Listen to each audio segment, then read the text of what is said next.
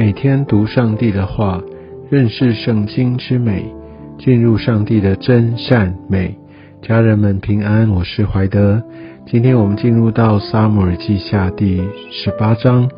我们看到在这一章的经文里面，我们啊看到两军的对战啊，这呃极大的一个内战啊，就是其实以色列族他们就因为。亚沙龙的叛变，所以让他们必须两军对峙。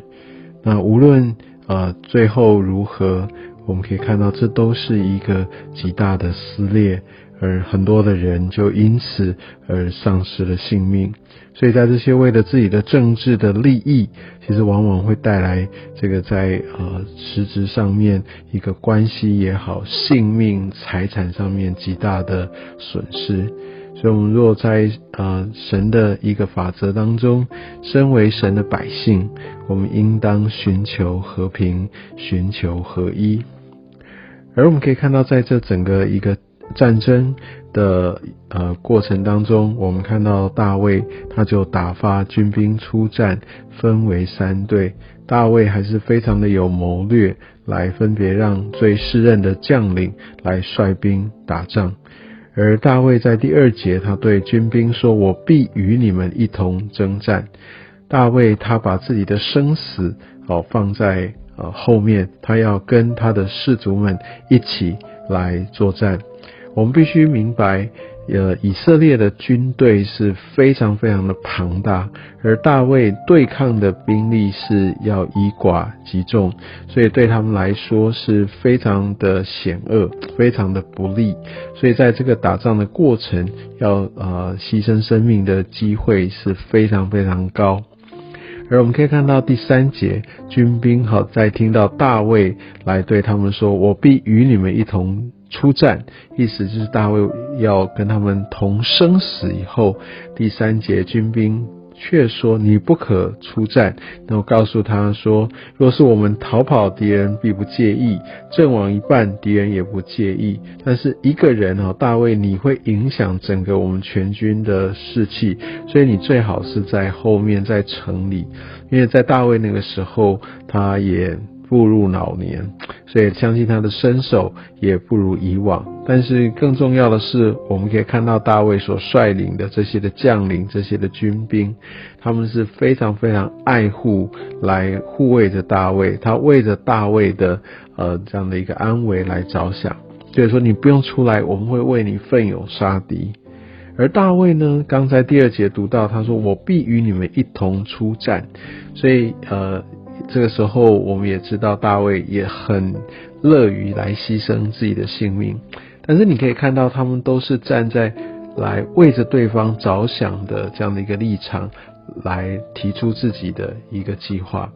所以，如果当我们有一这样的一个团队，我们是彼此可以站在彼此的这样的一个角度，站在彼此的益处上面来一起同工，我相信那是一个非常美的一件事情。而大卫他是王，他有这样的一个权柄，但是后来呢，第四节那就跟着这些军兵说：“你们以为怎样好，我就怎样行。”大卫可能也衡量到自己的身手，他的体力可能呃反而会成为这些军兵的。呃，这样的一个累赘，但是呢，呃，其实我们也可以看到大卫在这个时候，他也很明快的来做出调整，他不会坚持，或者有些人觉得他我就是不服老哦，或者我就我过去都是常胜军哦，这次我一定可以，他反而被自己的框架、自己的经验或自己的那种盲目的自信所绑住。但是我们可以看到大卫，他在这边真是从善如流哦，他就接受了他们的建议，而让这三队他们去呃作战。但是呢，到到第五节，我们却看到大卫去吩咐这三队的将领，跟他们说，就是不可以来对亚沙龙来下毒手。他说：“你们要为我的缘故宽待那少年人亚沙龙。”哇，这是一个呃非常不合理的一个要求，在奋勇杀敌之下要得胜，但是又必须放过亚沙龙，我想这个是很难控制的哦。虽然在呃当时是不是用枪炮来打仗，但是我们常听一句话叫做呃子弹不长眼睛。所以意思就是要让这些军队，他们真的在呃作战的时候，要让他们施展不开。其实这是一个非常错误的一个决策，而且而且他说这样的一个话，兵都听见了，代表他是在大庭广众之前大声的诉说，意思要这些军兵都听见。所以我想大卫在这个时候，他。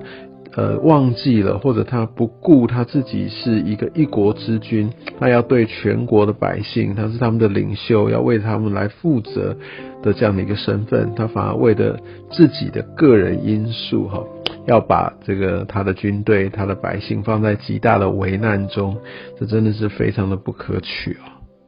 但虽然大卫是这样期待，但是神他并没有要依从大卫的一个期待，他还是要来推动他的计划来继续执行。我想从经文当中，我们却看到后来亚沙龙哈，他被自己本来引以为傲的那个一头的这种长发，反而成为他一个致命牺牲死亡的一个关键哈，就被缠住了，缠在树枝，然后后来。呃，我们可以看到，原本约押叫报信的人去把亚沙龙给杀了，但是他们不敢，因为他们听见这大卫所说的啊，所以没有人敢违逆。但是亚沙龙，呃，那个时候的死哦，其实他是一个叛兵哈，他是一个背叛的人，怎么样都应该要除掉。所以这个时候约押就直接亲手去解决了他。